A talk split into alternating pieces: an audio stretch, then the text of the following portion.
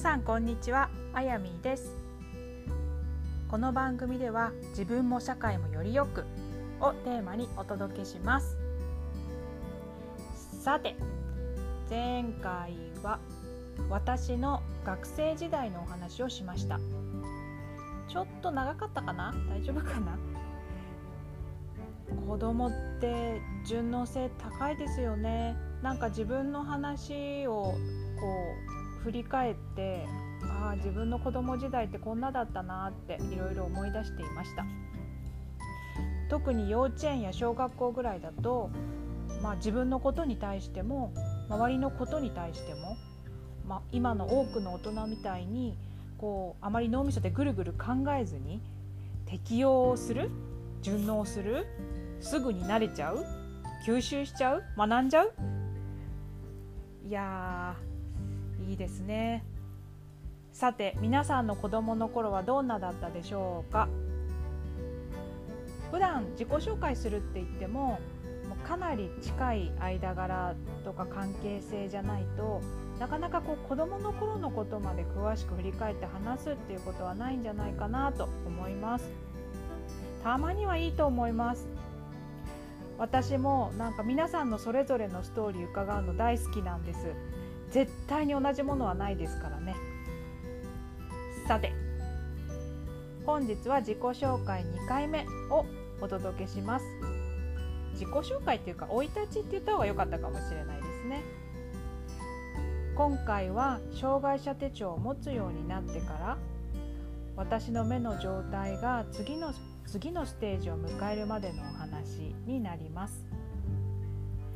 お話は私が二十歳の頃のことから始まります。本日もよろしくお願いします。ではどうぞ。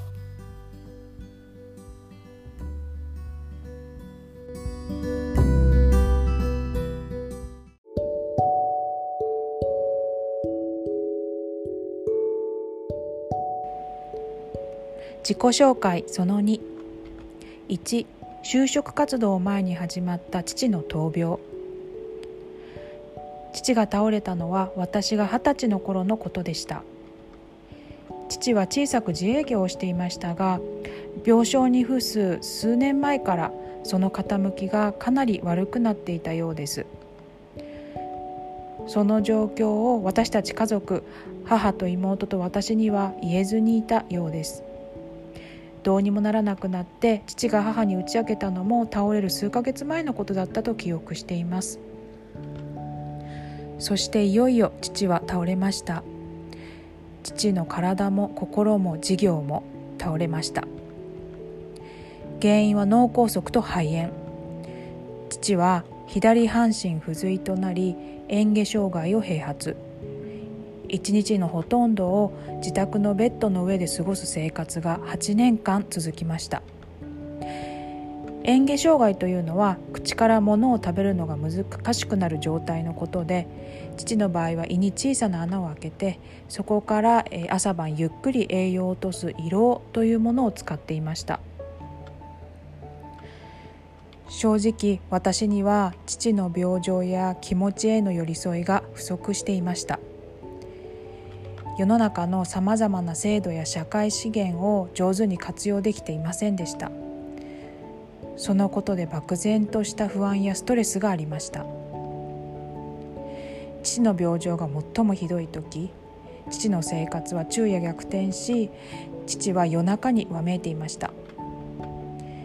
父はうつ症状も併発しておりリハビリも思うように進みません。心の状態が整っておらず体も思うように動かなければ辛いリハビリに取り取り組むことはかなり難しい。今ならそのように想像できるんですがただ当時の私にはその状況への寄り添いが全くできていませんでした。お父さんの仕事はリハビリでしょ？そんな風に辛く当たったこともあります。もっときつい口調だったかもしれません。介護ベッドから動けない父に手を挙げたこともありました。私は家族の状況がいっぺんに変わってしまったことや自分の目の状態が悪くなったこと全てを父のせいにしていました。また私は父が42歳の時の子で友達の親とは世代が違いました。友人に話をしてももうなかなかこう共感を得てもらう得られているなというような感じを受けることは難しくだんだん話を聞いてもらおうそんな風にも思わなくなりました。20代前半といえば就職活動や社会人としてのスタートなど人生のステージが動く大切な時期です。私の心は大きなストレスを抱えることになりました。2社会人になって初めての職場。社会人になって最初の仕事は日系企業での営業アシスタントでした。製品の在庫管理や受注対応も行っていました。総合職で内定をいただいていた企業を断り新卒派遣という働き方を選びました。一方仕事を始めて半年も経たないうちから語学留学を志してお金を貯め始めます。もともと英語が好きで学生時代の得意科目でした。職場の隣の部署が海外営業部で時々電話応対をすることがあったのですが得意なはずの英語なのに出張中という表現も電話口でパッと出てこないそんな自分に唖然としました。現地で生きた英語を学びたいそう強く思ったのがきっかけでした。就職して1年くらい経った頃でしょうか。職場のゴミ箱につまずくそんなことが出てきます。職場のデスクの配置は45人のグループになっていて各自の足元にはゴミ箱が置いてありました。その置き方には規則性もありません。日々置く場所が変わっていたりもします。予想外の場所にゴミ箱があると気づかずに蹴飛ばしてしまうことが何度か出てきました。それからもう一つ私が印象に残っているのが来客でのお茶出しの場面です。ある営業担当さんに来客時に用意するお茶の数を尋ねたんです。温和で優しい方だったんです。ただ寡黙な方でした。彼はその時私の質問に対して口ではなく自分の顔の横にこう手を出して指の本数で人数を教えてくれたんです。まあ、他の人にはこれで確認がする済むことかもしれないんです。その人との距離も私が見えるには把握するには十分なものでした。でも私にはその指の本数が何本だったのかわからなかったんです。一瞬心の中で時が止まってすごくこう焦りました。戸惑いました。そして私は分かったふりをしてその場をやり過ごしたんです。他にも職場のパソコンが見えにくいなと感じたり白地に黒の文字よりも黒い背景に白抜きの文字の方が見えや見えやすいなそんな風に感じ始めました。生活のさまざまな場面を通して少しずつ自分の異変に気づいた私が久しぶりに眼科を受診して視覚障害5級の申請対象であることが分かりました。実際に真っ赤な手帳を手にした時にそれはものすごいショックでした少し失礼な表現になってしまうかもしれませんがまるで自分が全く違うグループに分類されたようなおでこに赤札をたた叩きつけられたような障害という烙印をされたような当時の私にとってはそんな気持ちだったんです。手帳を持つ前の自分と今の自分一体何が違うんだろう？そんなことを考えていました。3語学留学。手帳の取得と留学の準備が整い退職をしたのはほぼ同じような時期でした。留学は新しい世界に飛び込むようなものです。今までの自分のことを誰も知らない環境に行くんだからありのままの自分をさらけ出して新しい人間関係を作ってみよう。リセットしてみよう。そうしたら何が変わったか分かる。そんな気持ちで出発しました。結局当たり前なんですが何も変わっていませんでした。私は私。このことを再認識できました。私が訪れたのはニュージーランドバリアフリーの国です。ショッピングモールや街中で車椅子ユーザーの方が家族と楽しそうに買い物をするそんな光景をたびたび目にしました。そしてこの光景は自分の中で時間とともに当たり前の光景になっていきました。私にとってショッピングモール車椅子ユーザー家族連れ楽しそう。この組み合わせがとても新鮮でした。日本での生活の私にとって車椅子は目を引くもの珍しいもの？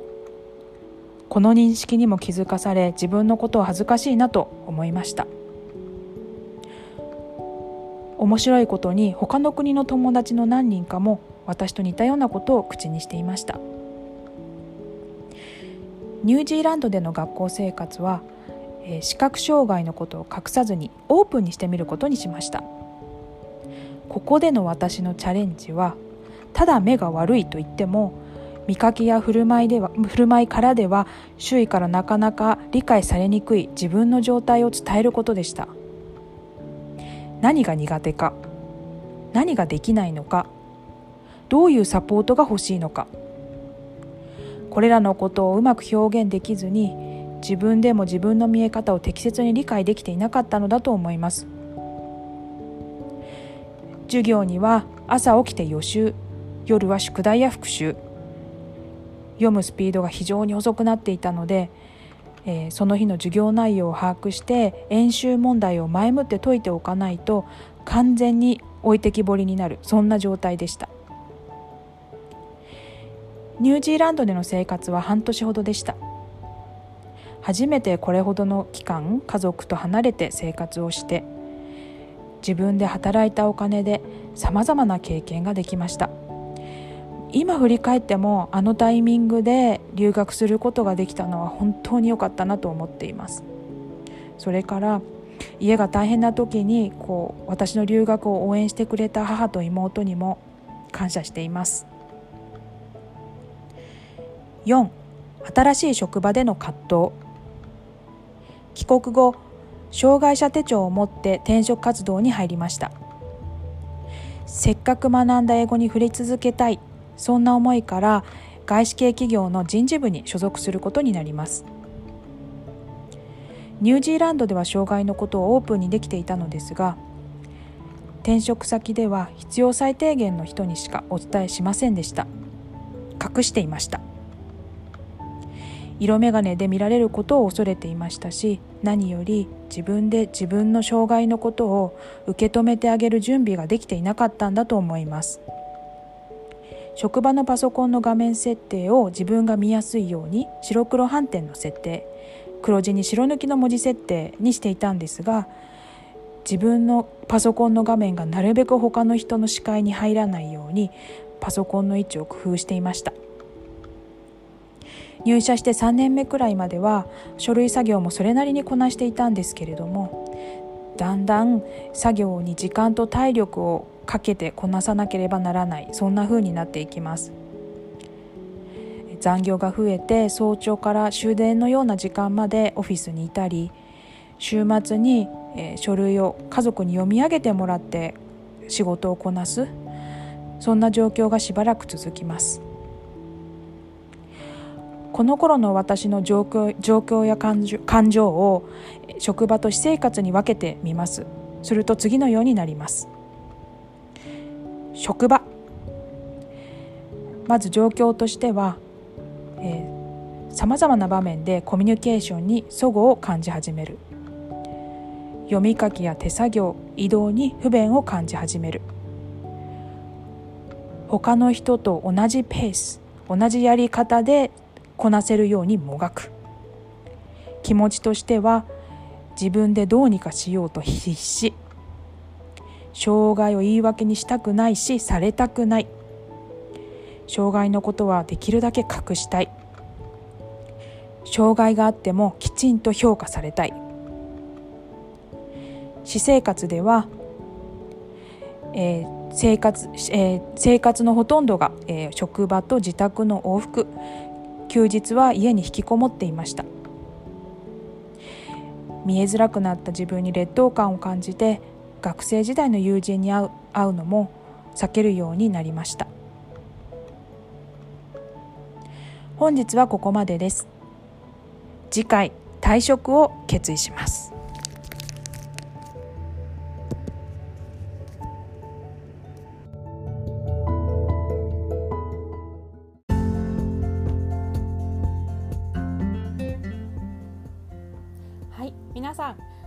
もご清聴ありがとうございました。あの今日お話しさせていただいた部分あの特に父の部分父についての部分ですけれどもあの今までもこう勤め先ですとかあのそれ以外にもお声をかけいただいたりご縁があった方たちに向けて講演をさせていただいたことがあったんですけれどもあの目のことについてお話ししたんですがこの父のことについてはなかなかこうお話をここまですることはなかったんですね。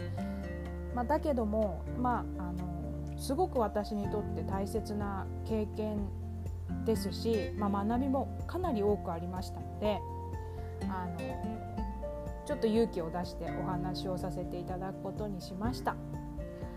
はい、えー、私の自己紹介生い立ちシリーズも次回ラストになりますもしよかったらぜひまた聞いてください。それでは皆さん良い一日を。ありがとうございました。バイバイ。